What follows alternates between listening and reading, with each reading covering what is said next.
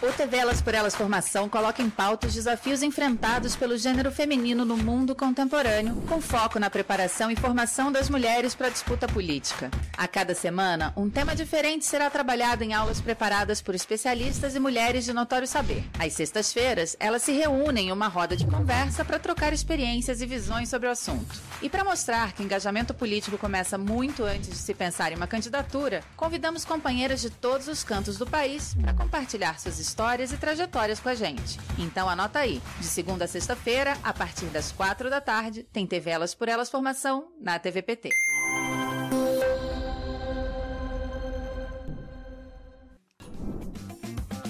Esta semana celebramos o dia 8 de março, Dia Internacional da Mulher. E a TV Elas por Elas Formação dedica esta data para conversar sobre feminismo. Na aula de hoje, Nalu Faria, militante da Marcha Mundial das Mulheres, fala sobre o feminismo no mundo.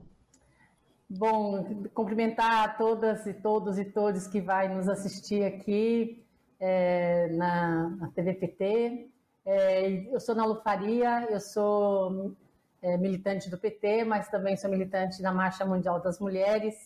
E eu estou aqui para iniciar uh, um debate sobre o feminismo. É, nós vamos ter uma semana na TVPT durante toda a, a, próxima semana, vai ter uma semana dedicada ao, ao feminismo, é, em, em celebração ao 8 de março, Dia Internacional de Luta das Mulheres Trabalhadoras.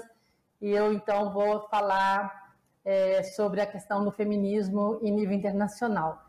É, essa não é uma tarefa fácil, porque, felizmente, o feminismo e o movimento de mulheres é algo bastante grande, é, complexo e que realmente é, nós temos muitas coisas a, a tratar. E acho que um sempre importante, quando a gente vai falar da história da luta das mulheres, do feminismo, a gente pensar que essas lutas são as lutas, são parte do nosso cotidiano e que nós mulheres é, ao redor do mundo, em todas as épocas da história, sempre estivemos nas lutas, nas resistências,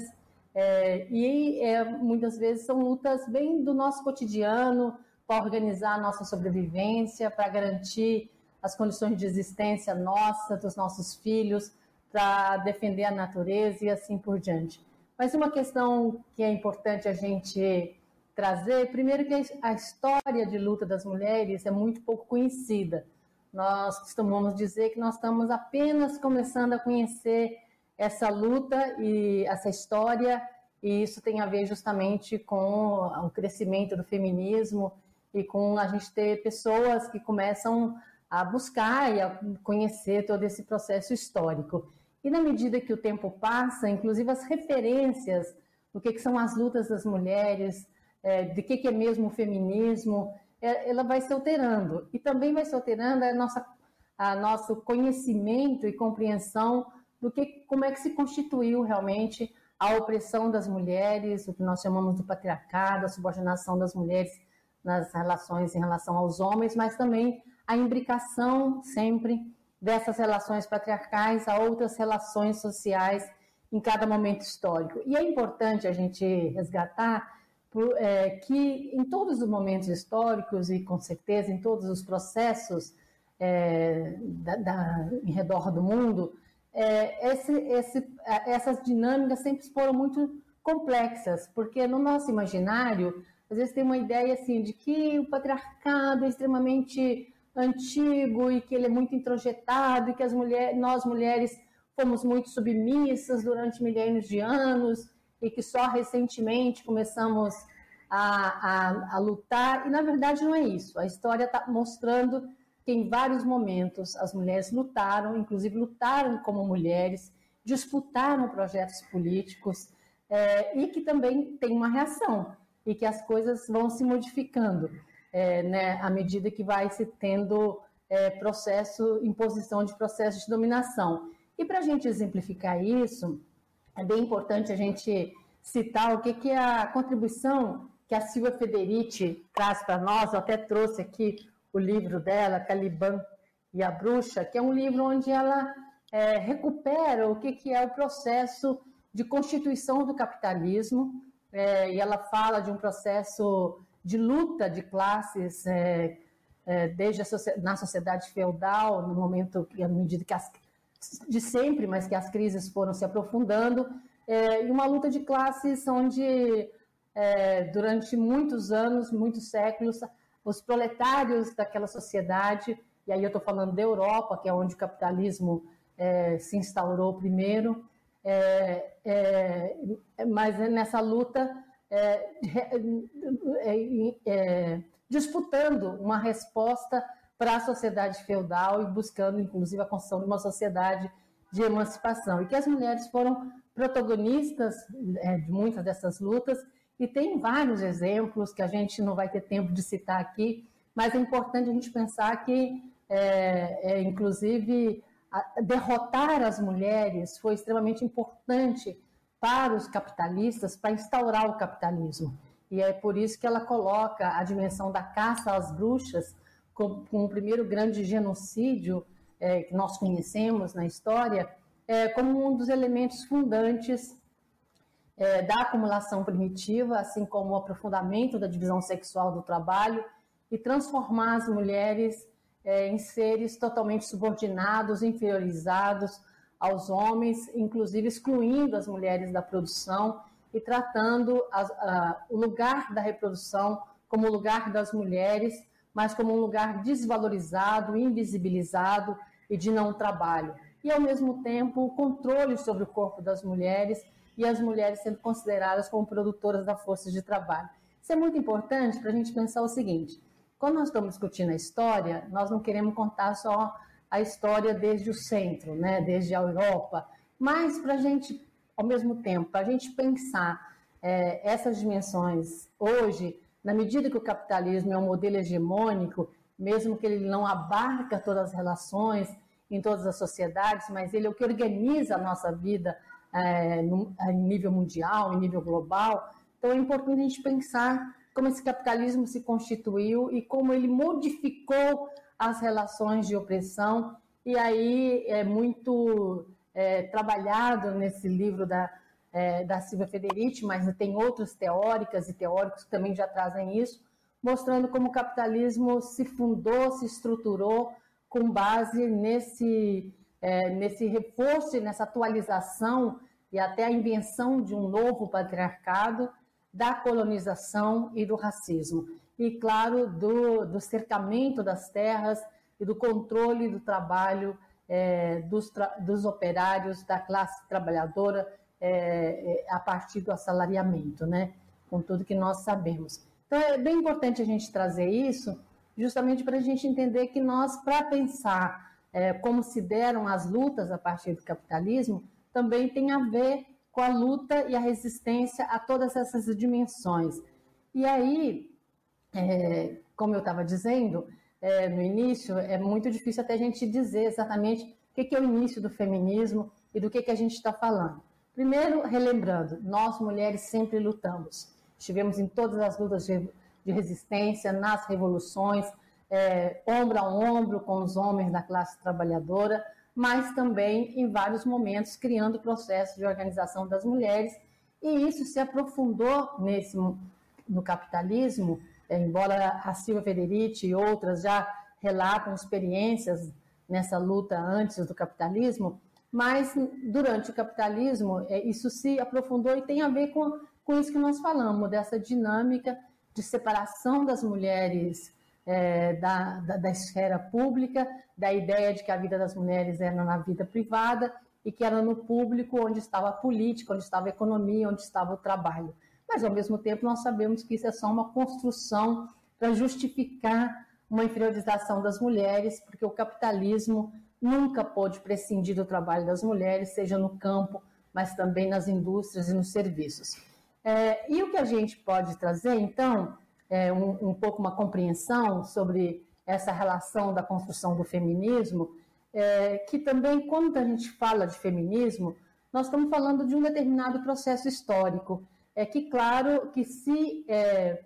conectou a esses processos históricos anteriores, e nesse processo histórico do feminismo, é, tem a ver com essa dimensão da organização de um movimento é, das mulheres com um conjunto de reivindicações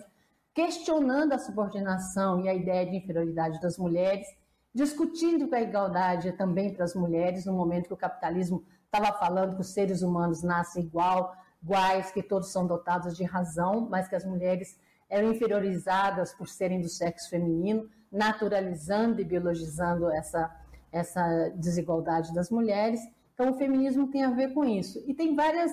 é, referências do que, que são as bases iniciais desse feminismo, né? Então a gente pode olhar é, nas correntes filosóficas e feministas é, da Espanha, da França, elas trazem dois marcos, né? um marco teórico e um marco da prática. O marco teórico elas trazem é, um livro que é de um, de um filósofo que chamava Paulin de la Barre, que foi escrito em 1671, que falava sobre a igualdade entre os sexos. E o marco prático, justamente a, as mulheres na Revolução Francesa, onde além das mulheres lutarem ombro a ombro com os homens, como em outros momentos, houve um amplo processo de organização das mulheres nos clubes femininos, mas também construindo a Carta das, é, dos Direitos das Mulheres e, e tudo que nós conhecemos, né? Então, queria primeiro é, comentar que na primeira aula, a Ana Lu explicou como foi a luta social das mulheres na Revolução Francesa e na Comuna de Paris, e como as mulheres começaram a se é, organizar contra um sistema em que elas estavam, né, estava nascendo o capitalismo e que existia também uma, uma perda de direitos ali, mesmo dentro, mesmo sabendo que o tal do patriarcado é anterior ao sistema capitalista, né? É, ela fala também da luta das sufragistas e das tradições marxistas em defesa da autonomia das mulheres. Uma crítica da família organizada a partir da dupla moral, né? de uma dupla moral. É, eu gostaria de é, que vocês comentassem como a primeira onda do feminismo, né, que seria né, dessa época, fez avançar a compreensão das mulheres sobre a dominação do que a gente chama de patriarcado. Como é que foi isso, né? É, na visão de vocês. Então, enfim, já queria começar chamando para comentar. Não sei se alguém quer já falar e tal, se colocar, mas se não, eu queria ver se a nossa querida vereadora Diva poderia começar é, falando um pouco ou não sei se na Lu quer retomar um pouco também, antes. Então... Não, vamos esperar a Clarice e a Diva falar, depois eu complemento. Tá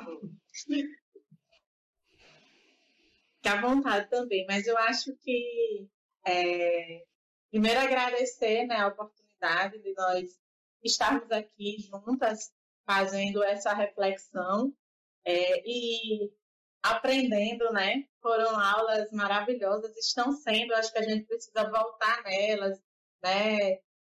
Assistir de novo e todo mundo poder assistir essas aulas, porque elas vão é, retomam uma construção histórica e é, tem uma coisa muito importante, Nalo falou, que é assim, sobre a nossa a, a, o nosso lugar, né? O nosso lugar nesse espaço de construção, né? Como é, eu acho que ela ajuda a gente a sair das generalidades, né? A gente não está nas generalidades, a gente tem que entender esse cada momento histórico. É, é difícil falar sobre o que a professora disse na, na frente da professora, mas utilizando aspas aqui, porque eu sei que além de tudo ela é uma companheira de caminhada, de luta, mas eu fiquei me lembrando aqui da, é, de como essa história ela impacta a gente na vida hoje, porque a gente é, coloca que ou as mulheres não estiveram, ou as mulheres, ou como as mulheres estiveram, né? E ela vai retomando para a gente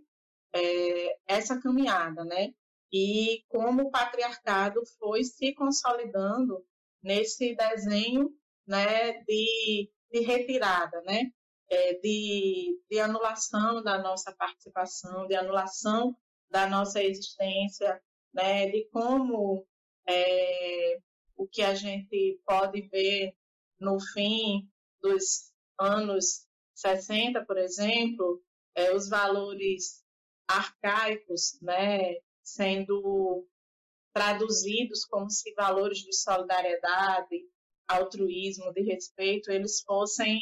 menores, né? E por que isso tem a ver com a luta das mulheres? Porque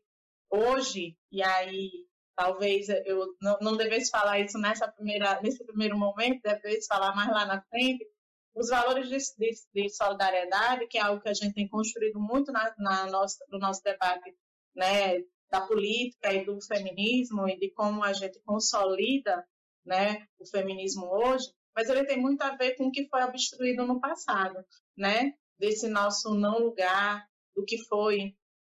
é, essa perspectiva né, pesada, competitiva, né, de, de valores que,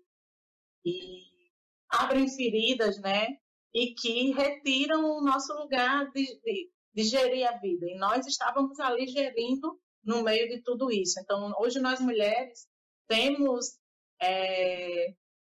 implodido, digamos assim, esse sistema simbólico, né?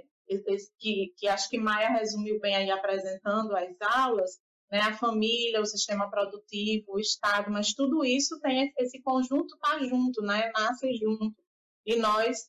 fomos juntas é, eu vou usar essa palavra, implodindo cada sistema desse para dizer que a construção desse sistema, ao nos anular, ao nos retirar dele, é, é, tem uma perversidade nisso e vai nos afastando né,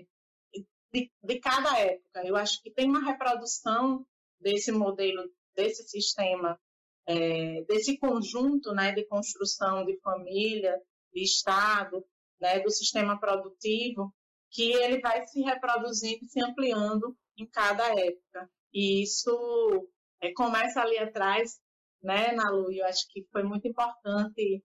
É, é uma explosão, porque foram muitas coisas, mas assim, em, em poucas palavras, só para iniciar, né?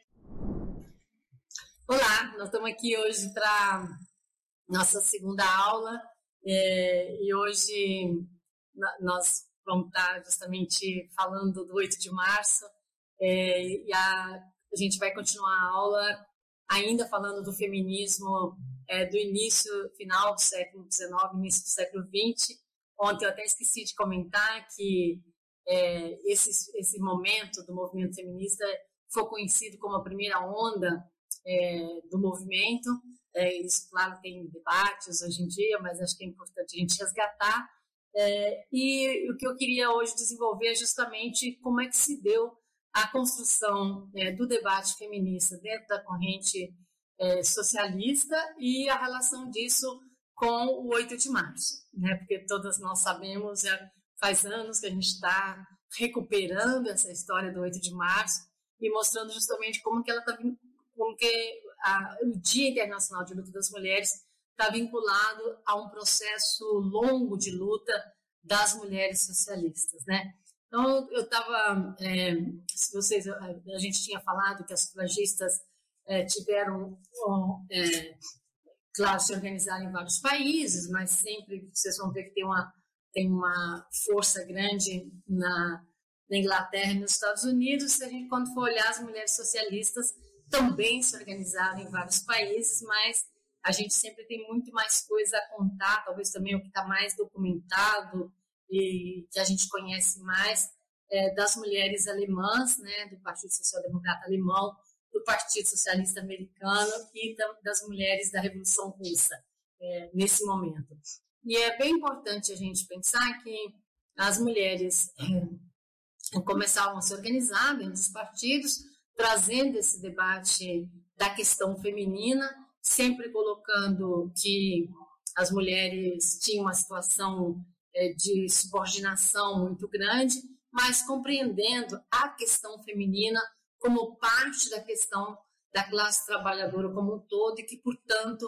a, as mudanças na vida das mulheres passavam por uma transformação global é, do modelo. Mas a forma como isso foi se dando é, foi justamente a partir das reivindicações, tanto é, pelo direito das mulheres ao trabalho, as, as, questões em relação à educação, as lutas em relação à infância é, todas a, a, essas questões. E a luta pelo direito ao voto. Então, acho que uma primeira questão a dizer que é, na, no Congresso da Internacional Socialista em 1907, a Clara Zetkin, que era uma ótima oradora, é, conseguiu é, trazer essa,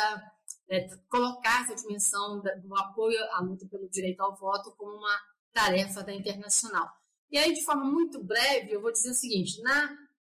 na Alemanha, elas tinham uma organização é, das mulheres socialistas que eram, é, naquele momento, estava, é, isso, isso lá em 1900, até 1907, as mulheres não podiam se filiar a partidos. É, então, por isso, a organização das mulheres era, era, ao mesmo tempo, com relação ao partido, mas não uma relação orgânica. E elas fizeram isso através de uma revista é, que chamava Da Igualdade, é, que foi uma revista que cresceu muito a tiragem, que foi trazendo uma... E elas organizavam mesmo as mulheres para as lutas, né? É, inclusive, é, no momento, isso a gente vai ver em todos os países, não foi só na Alemanha, foi na, nos Estados Unidos, está documentado em vários filmes, né? a gente vê é, que nem todo mundo sabia ler. Então, chegavam os jornais na porta da fábrica e uma lia para as outras, né? Então, acho que na Alemanha teve esse processo grande liderado pela Clara Zetkin, mas a gente cada vez mais da, da relação estreita da, da Rosa Luxemburgo também com a, com a Clara Zetkin, é, e que a Clara Zetkin, inclusive, foi a pessoa que começou a organizar as conferências é, de mulheres socialistas, a primeira foi em 1907, a segunda foi em 1910, onde foi nessa conferência de 1910 se propôs um dia de luta é, internacional da mulher trabalhadora pelo direito ao voto. E quais são os antecedentes é, desse dia de luta? E aí vem a experiência dos Estados Unidos, que as mulheres do Partido Socialista estadunidenses, é, que, como eu já disse para vocês, tinha um movimento sufragista forte, que inclusive tensionava as mulheres operárias, então as socialistas também buscavam criar formas é, de organizar as operárias, né, de trazer as operárias é, para o processo de organização do partido, né, dos sindicatos. É, e aí, em 1908, elas organizaram o Dia das Mulheres pelo Direito ao Voto, que foi, naquele ano, foi em maio, junto do 1 de maio. Em 1909, elas conseguiram é, que fosse um dia de, pelo direito ao voto, já organizado pelo partido. E aí é impressionante, né? A gente conta essa história nesse livro aqui, tem outros livros também que contam, mas aqui no Brasil a gente traduziu esse livro que chama As Origens e a Comemoração do Dia Internacional das Mulheres, que foi escrito pela Ana Isabel Álvares Gonzalez, é, onde a gente conta isso tudo, é bem importante, ele está editado pela Expressão Popular e pela SOF, mas vocês conseguem encontrar na Expressão Popular, e também eu convido todas a lerem, porque realmente traz muitos elementos bem interessantes. Então, é, é, esse Dia das Mulheres, então, foi comemorado em 1909 e as mulheres já levam, as americanas, já levam para essa conferência, depois em 1910, a proposta de ter um Dia Internacional das Mulheres Socialistas de luta pelo direito ao voto. E isso também foi proposto pela Clara Sharp. Então, aí aparece é, essa ideia do é, de ter um dia, não tinha um dia fixo ainda. As mulheres é, americanas faziam geralmente no último domingo de fevereiro e os primeiros 8 de março foram, em geral, no último domingo de fevereiro. E, algum, e já em 1911, vários países da Europa organizaram, Estados Unidos também. Na Rússia só começou a ser organizado em 1914, é, também tinha a ver com a repressão lá na Rússia. É, e aí o 8 de março vem crescendo, e justamente quando foi é, 1917, é, que estava organizado para ser o 8 de março, é, no último domingo, é, 23 ou 22 de fevereiro, é, que era no calendário antigo né, da Rússia, é, que hoje que seria o 8 de março, é, que é o 8 de março hoje, na verdade, é, e, e, a, e, vocês sabem que em 1917 estava a Guerra Mundial e na Rússia tinha uma situação de pobreza e de era o inverno, né? Já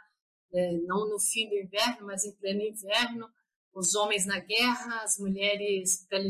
lutando para sobreviver e para garantir o pão para seus filhos, é, e numa, numa Rússia extremamente autoritária, do conquistarismo e tudo.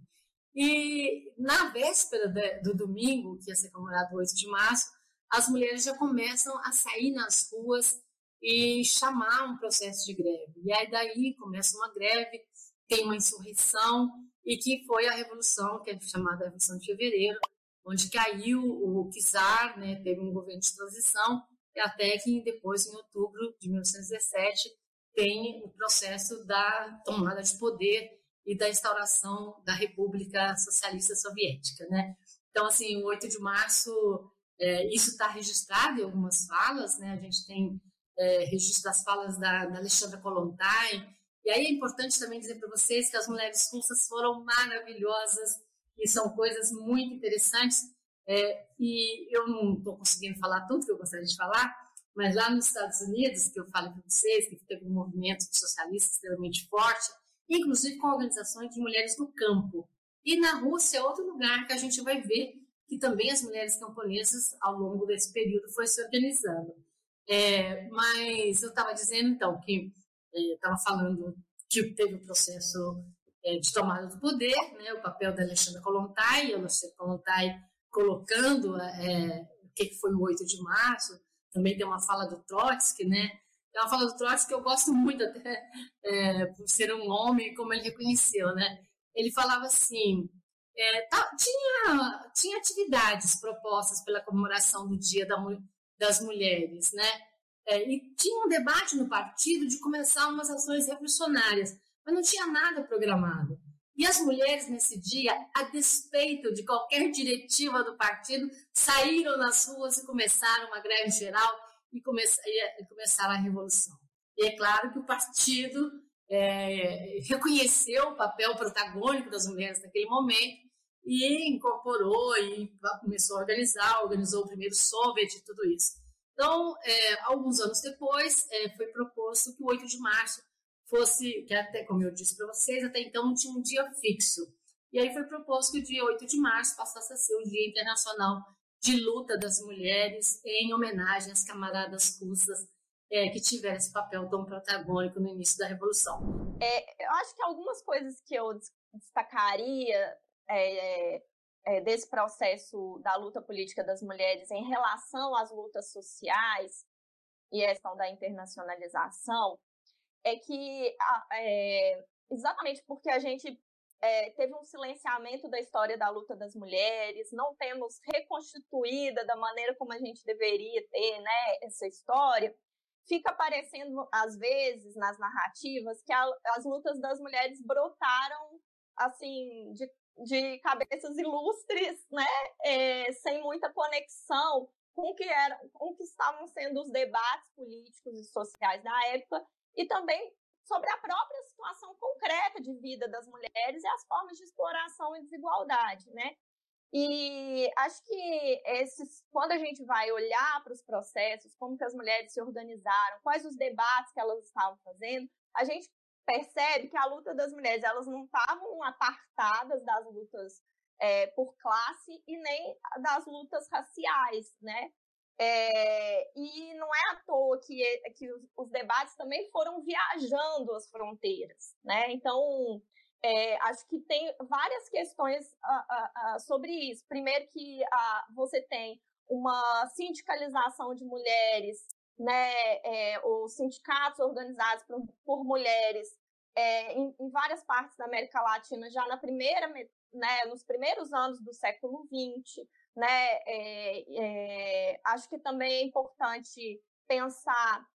o que que em alguns momentos históricos como que a, a, uma agenda de luta de, de, de direitos das mulheres estiveram conectados, por exemplo, às lutas por, uh, por independência dos países africanos, contra o colonialismo, né? Os processos de independência dos países africanos ali, né, na, na metade do século XX, eles tiveram uma participação massiva das mulheres, né? E a ideia de que uma, um, uma, é, um Estado e uma sociedade descolonizados deveriam ter como centralidade o papel do trabalho é, das mulheres, né? As mulheres foram combatentes nas zonas de guerra nos países que essas independências foram feitas de maneira é, é, armada, né? Por conflito armado. essa, a, a, houve organização própria das mulheres em todos esses processos, né? Não sem contradições, mas uh, muitas vezes a gente não, não não vê a, a, é, esse, essa história sendo contada como parte da história do, da luta das mulheres no mundo, né?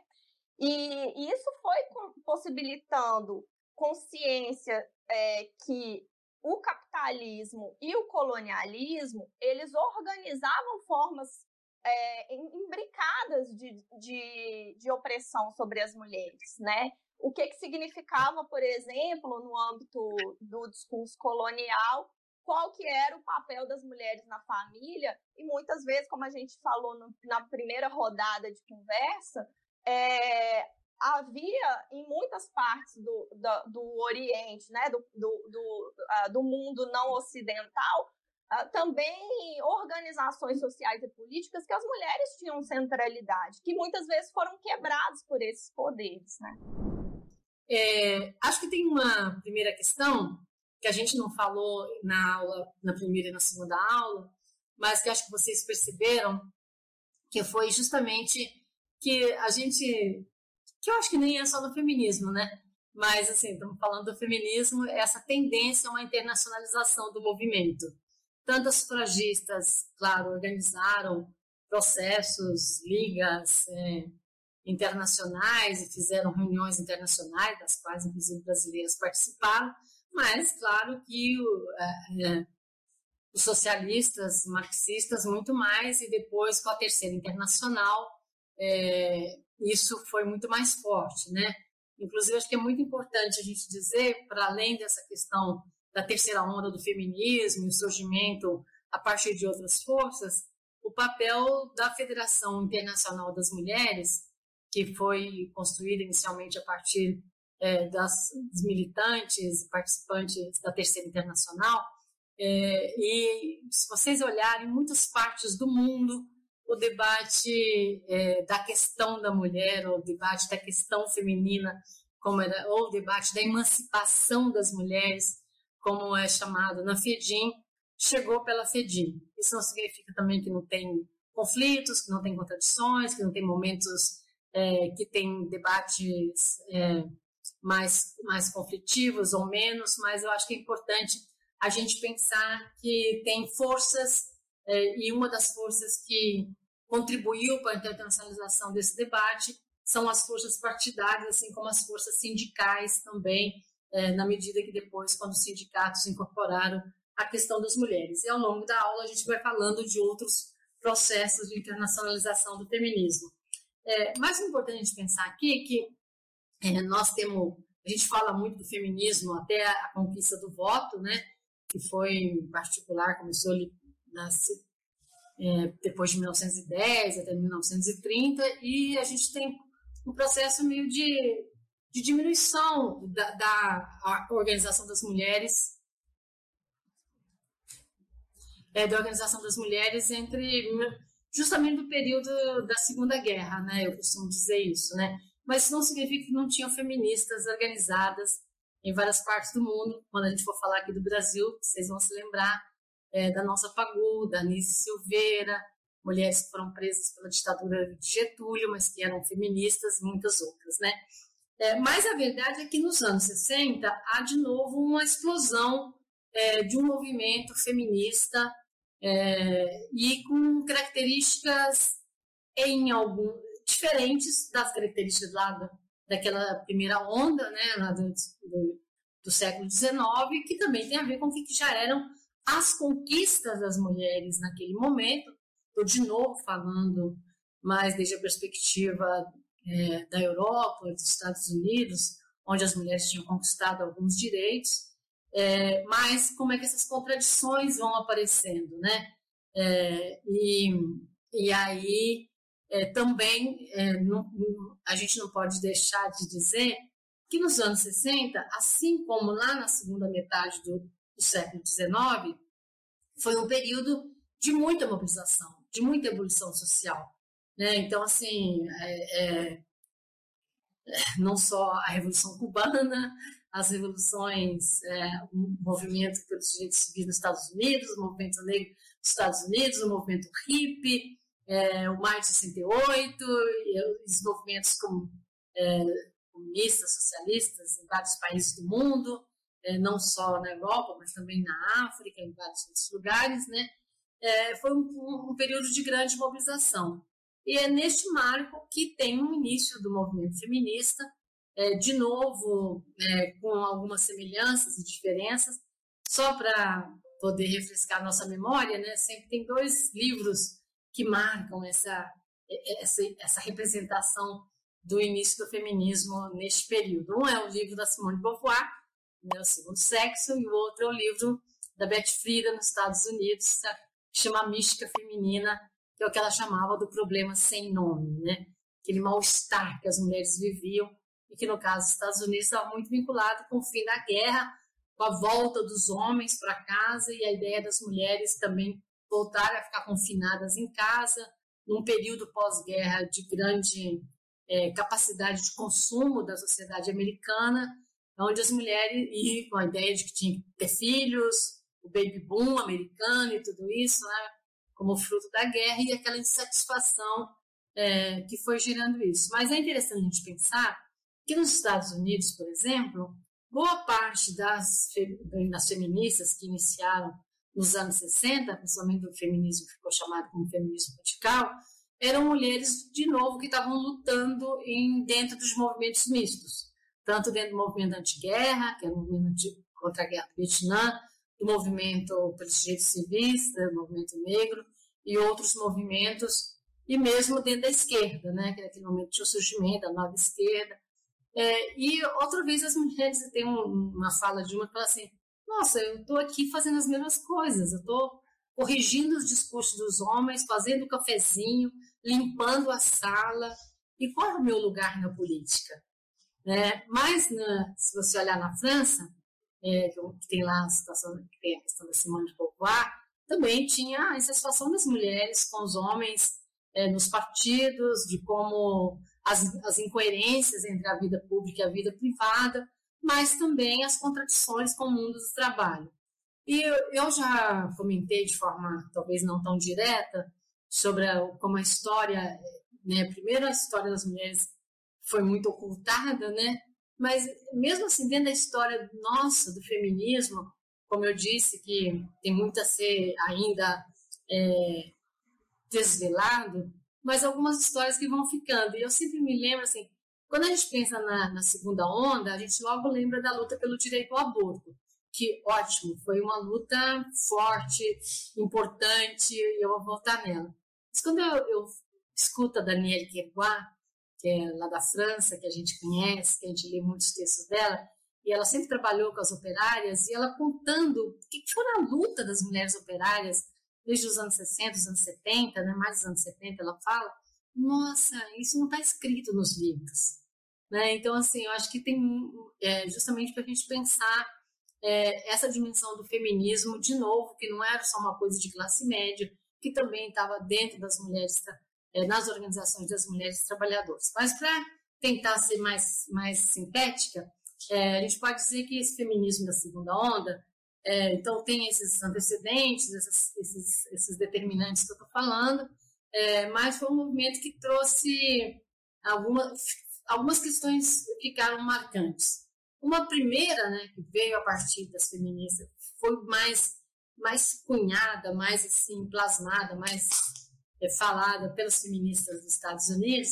mas era uma ideia que, que perpassava o conjunto do movimento, que é essa ideia de que o pessoal é político, que é justamente trazer para a dimensão do político as questões consideradas pessoais, que não eram consideradas políticas, que eram consideradas do âmbito individual, como problemas pessoais e tudo isso, né? Isso tem a ver com a dimensão da sexualidade, da violência, do aborto, do trabalho doméstico é, e de várias outras questões, como a gente sabe, né? É, e eu acho que e a outra questão muito forte é, foi justamente o debate em relação ao trabalho. É, é eu acho que o feminismo dos anos 60, e aí em alguns países mais que outros, trouxe muito debate do que, que é o papel do trabalho doméstico, a relação disso com a exploração capitalista, de novo, o que significava o confinamento das mulheres é, no trabalho doméstico, no momento que ainda, principalmente nessas sociedades desenvolvidas, grande parte das mulheres não estavam no mercado de trabalho, né? É, a gente sabe que nos nossos países é outra realidade, mas também as mulheres que trabalham no trabalho informal, no campo, não eram reconhecidas como trabalhadoras, né? É, muitos trabalhando sem, sem salário, então isso nós vamos olhar sobre isso no Brasil e na América Latina, mas então trazendo ainda essa dimensão mais internacional da Europa, eu não vou conseguir falar da África e da Ásia, é, mas assim, a gente aos poucos vai falando mais, mas assim, então assim, acho que inclusive algumas questões que às vezes são pouco conhecidas por nós, né, é, as italianas começaram, é um debate polêmico, mas que trouxe reflexões extremamente importantes. Mas as italianas começaram uma campanha por salário dona de casa. Né? E estava a Silvia Federici, a Maria Dalla Costa, mas, assim, claro, a campanha era polêmica, porque a grande maioria do feminismo não estava de acordo com a ideia de ter um salário para dona de casa, mas essas mulheres são mulheres que,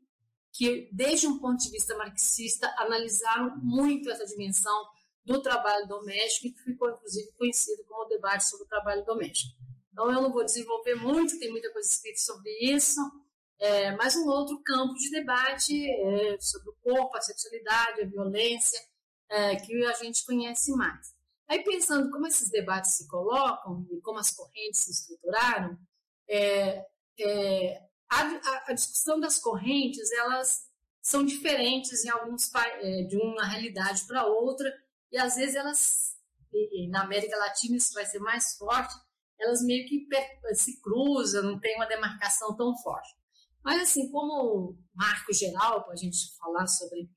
as correntes, né? Se a gente olha para o lado dos Estados Unidos, a gente diz que teve inicialmente a construção de três correntes. Uma, o feminismo liberal, onde a grande expoente é a Betty Friedan, mas a gente tem outras, né? É, o que, que caracterizava o, o, o, feminismo liberal?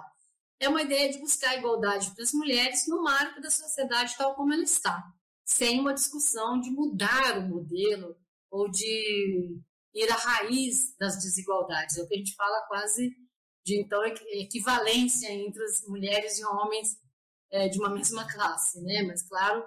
é, que, que trouxe vários, vários debates. O outro foi o feminismo radical, sendo que nos Estados Unidos várias das do feminismo radical iniciaram dentro da NAU, que é a Organização Nacional de Mulheres, é criada pela, não só pela Beth Frida, mas onde ela tem um papel importante. É, e o feminismo radical, é, para ser caracterizado de forma muito, muito rápida, é, a gente pode dizer assim, que foi aquele movimento que trouxe mais o conceito de patriarcado, aí façam parênteses, hoje vários outros setores usa o conceito de patriarcado, não necessariamente só o feminismo radical, mas o feminismo radical trouxe muito debate é, e, e é, trazia muita discussão sobre o que, que era primordial, se era a luta específica ou a luta geral, era assim que era chamado naquele momento. E elas colocavam que era a dimensão da luta contra o patriarcado. Inclusive, na formulação teórica, elas colocavam que o patriarcado era o que estruturava as outras desigualdades. Era a partir do patriarcado que as outras desigualdades de raça e de classe é, se estruturavam. É um movimento que começa com uma visão ampla, né, de crítica ao racismo, ao colonialismo, mas eu considero que à medida que ele foi se desenvolvendo, ele foi, ele foi focando no tema, chegou no tema da violência e da pornografia, é, mas foi um movimento extremamente é, de mobilização e foi onde construiu os grupos de autoconsciência, que é aquela ideia da gente se reunir para falar das nossas histórias, dos nossos problemas,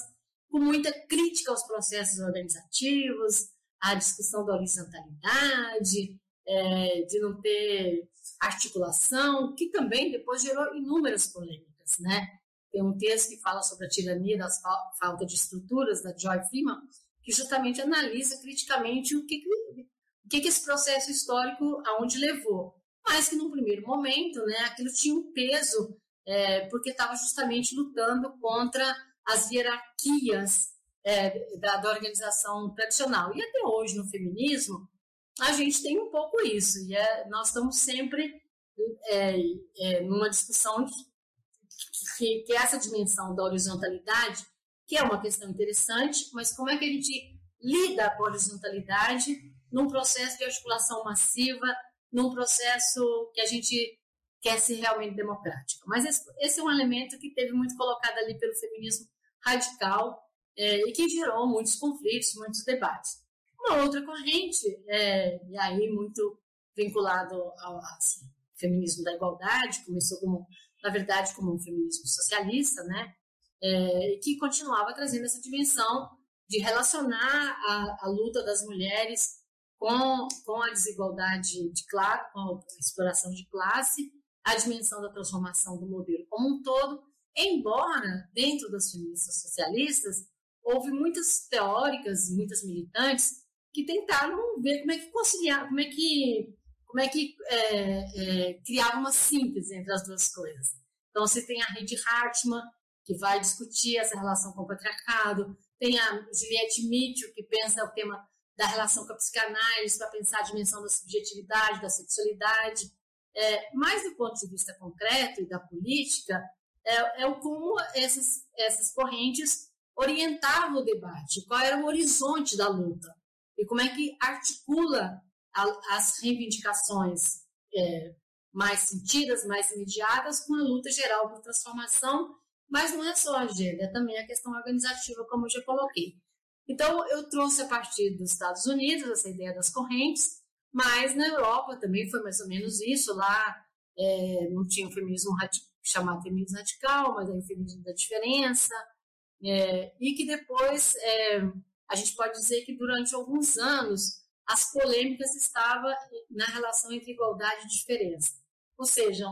um campo do feminismo é, que trabalhava mais essa ideia de positivar o feminino, de dizer, olha, nós não queremos ser, não queremos igualdade, porque nós não queremos ser igual aos homens. É, nós queremos valorizar o feminino, essa é a nossa essência, ou então a gente quer transformar a ordem do simbólico e, de outro lado, o feminismo da igualdade, que também só o feminismo da igualdade é muito genérico, porque muitas vezes ele pode não estar trabalhando a questão das mudanças estruturais, mas, é, de alguma forma, por exemplo,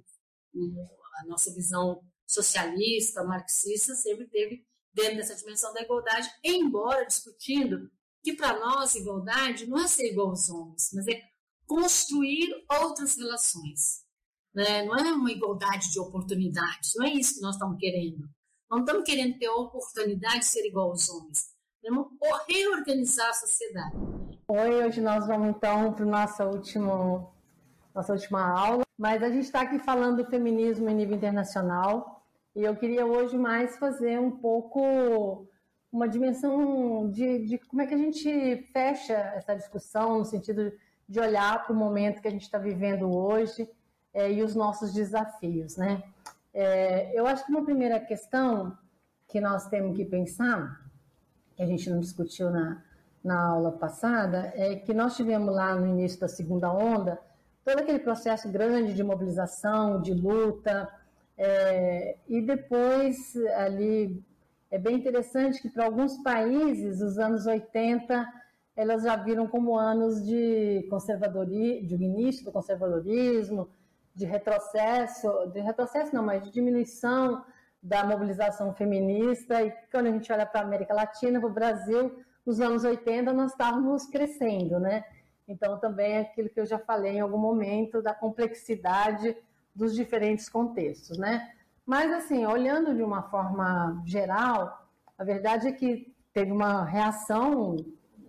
patriarcal ao feminismo, né? É, e essa reação ela tem tanto aspectos específicos em relação ao feminismo, mas também os aspectos globais em relação à luta da classe trabalhadora, que tem a ver justamente com a constituição do neoliberalismo e com a grande derrota que a classe trabalhadora nós sofremos nesses últimos 40 anos, né? E o que, que significou justamente a imposição com força, né? É, do neoliberalismo, a destruição dos direitos, o aumento da violência, da devastação, da precarização do trabalho, é, das guerras, de tudo que a gente, é, da migração, né? Cada vez mais da migração do sul para o norte para os trabalhos desvalorizados e aí os migrantes extremamente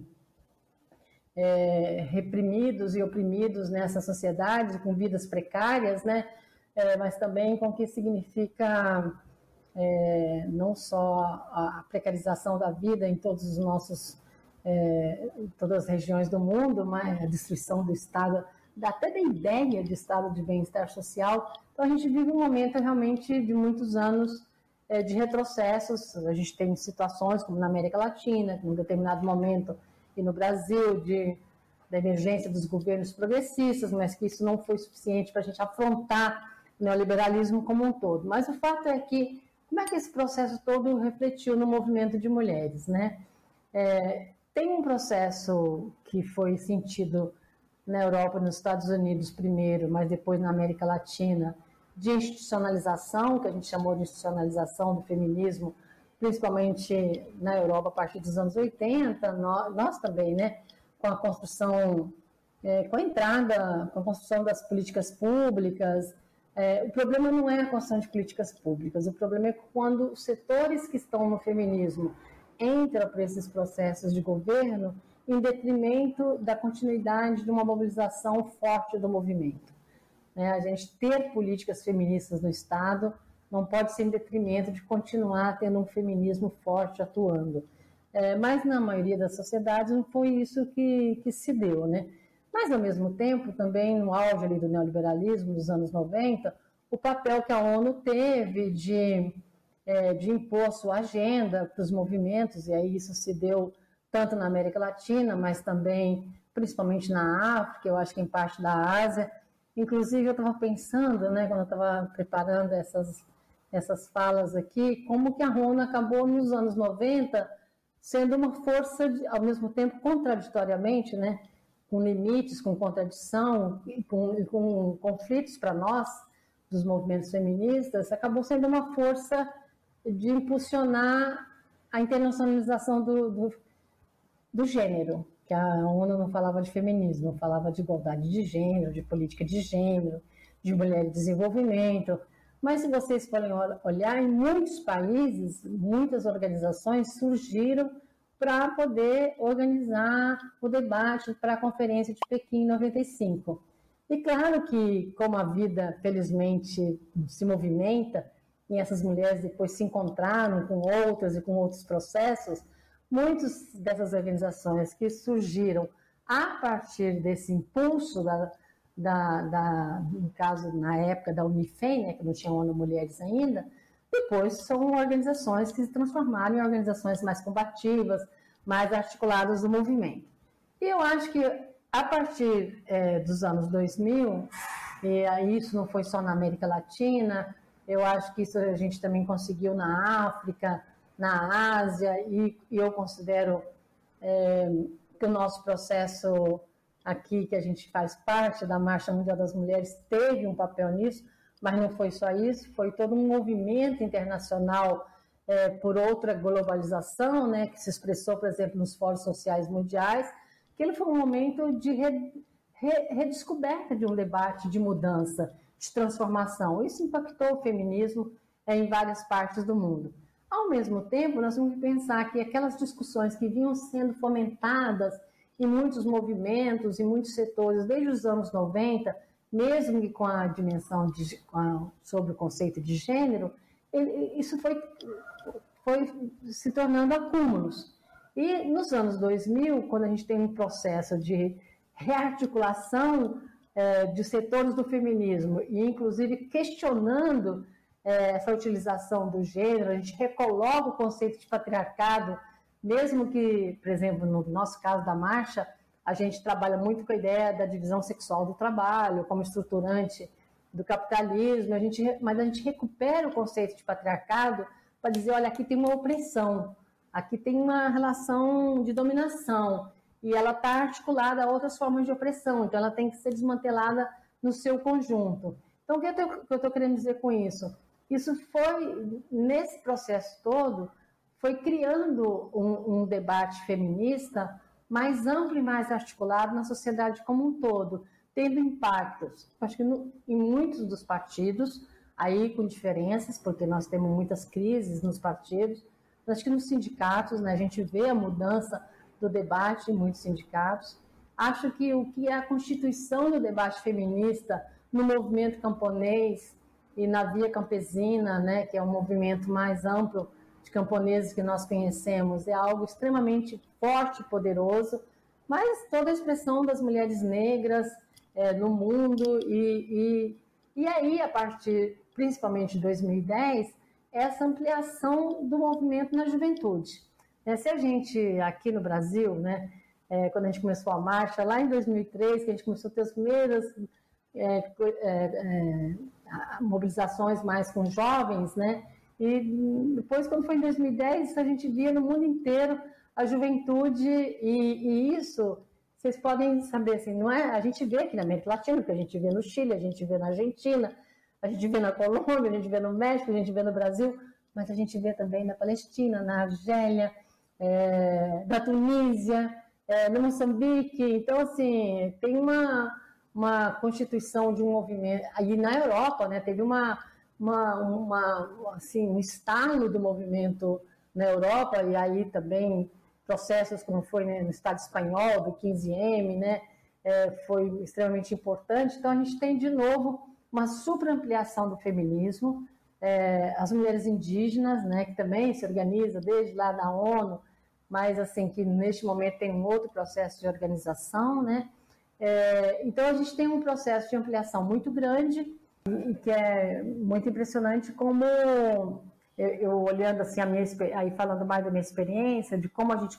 quando a gente começou o debate na marcha, né, lá em, em 2000 e como o debate está hoje nesses países mais longínquos é, e debates que eram muito mais difíceis de ser feitos, mais tabus, hoje eles, eles estão no outro patamar. Então, assim, o fato de ter outra vez ocorrido uma massificação do movimento e com a afirmação muito forte do feminismo, e não só com a afirmação do feminismo, mas aí acho que com a questão principal que a gente tem que dizer desse momento, né? que é justamente um, um, um debate em que pese todas as nossas diferenças. A gente continua tendo diferenças, a gente continua tendo muitos é, conflitos, que eu vou tentar falar um pouquinho de alguns, é, mas, assim, de uma forma geral, tem um, um processo muito amplo no feminismo é, de pensar a luta das mulheres como uma luta para mudar o mundo e de pensar que não tem como desmantelar o patriarcado e não tem como construir igualdade para as mulheres se a gente não tiver uma, uma transformação geral, não estiver olhando para a luta antirracista, para a luta é, é, anti-LGBT-fóbica, para a dimensão ecológica é, e assim por diante. Às vezes eu acho, às vezes eu acho, não tenho certeza, que o que, que fica um pouco apagado nesse processo é a dimensão de classe. E aí, é claro, que eu acho que tem a ver com o que, que é essa dificuldade que nós estamos tendo de enxergar o que, que é a especificidade da classe por esse processo de precarização, e acho que a gente tem que ampliar o nosso debate de como é que a gente faz o debate da classe eh, vinculado a essa dimensão da precarização e olhando o que é esse lugar nosso das mulheres na reprodução, é, mas também, assim, é,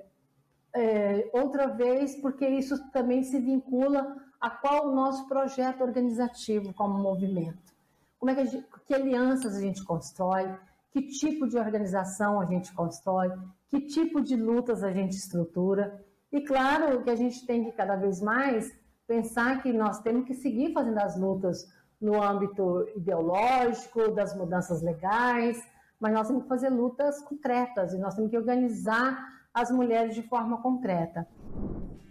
O TV Elas por Elas Formação de hoje fica por aqui. Todos os nossos programas estão na playlist TV Elas por Elas Formação, no canal da TVPT no YouTube e em formato de podcast no Spotify.